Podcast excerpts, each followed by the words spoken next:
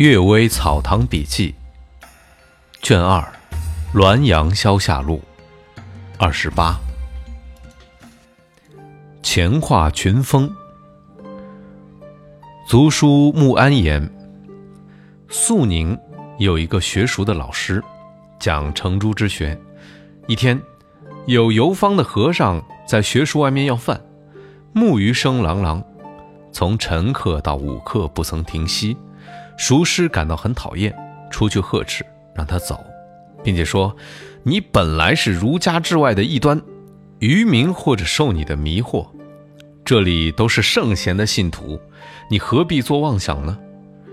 和尚行礼说：“佛家木化衣食，就像儒家追求富贵，同样是失去他本来的面目。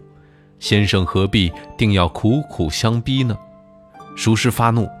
自己拿了责罚学童的用具来扑打和尚，抖擞衣服而起，说：“太恶作了！”一落布袋于地而去。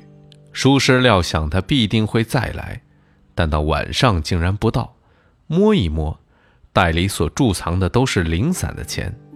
那班弟子要伸手去取，书师说：“如果等候他长久再不来，再做计较，但需要数数清楚。”也许免得争吵。刚打开袋子，则群蜂聚集涌动，蛰得老师弟子面目全肿，嚎叫扑救，邻里的人都吃惊地前来问讯。和尚忽然推门而入，说：“圣贤竟然谋划隐藏别人的钱财吗？”提起袋子，径自走了。临出门，和尚对熟师说：“异端偶尔触犯了圣贤，希望予以宽恕。”围观的人都笑了，有的说这是幻术，有的说熟师喜欢辟佛，看见和尚就辱骂，所以和尚把蜜蜂放在袋里来戏弄他。穆安说这件事情我亲眼所见，如果先放许多蜜蜂在袋里，必然有蠕动的样子，在袋的外面可以看到，当时的确是不曾看见，说是他幻术比较接近。青雷预言。朱青雷说，有个逃避仇家的人窜匿在深山里，夜晚月明风清，他看见一个鬼徘徊在白杨树下，吓得伏在地上不敢起来。鬼忽然发现了他，问道：“你怎么不出来呢？”他颤抖着回答：“我害怕你。”鬼说：“最可怕的就是人了。”没有任何东西比人更可怕，鬼有什么可怕的呢？让你颠沛流离、逃窜至此的，是人还是鬼呢？鬼说完这话，一笑就不见了。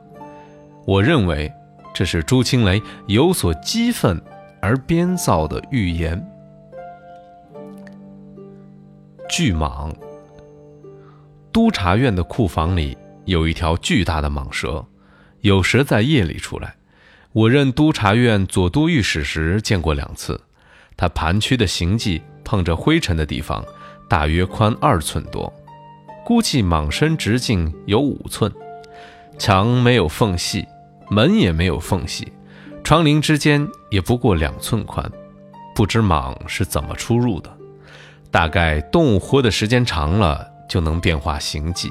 狐狸精魅能从窗缝之中走来。它本身的形体也不是窗缝所能容下的。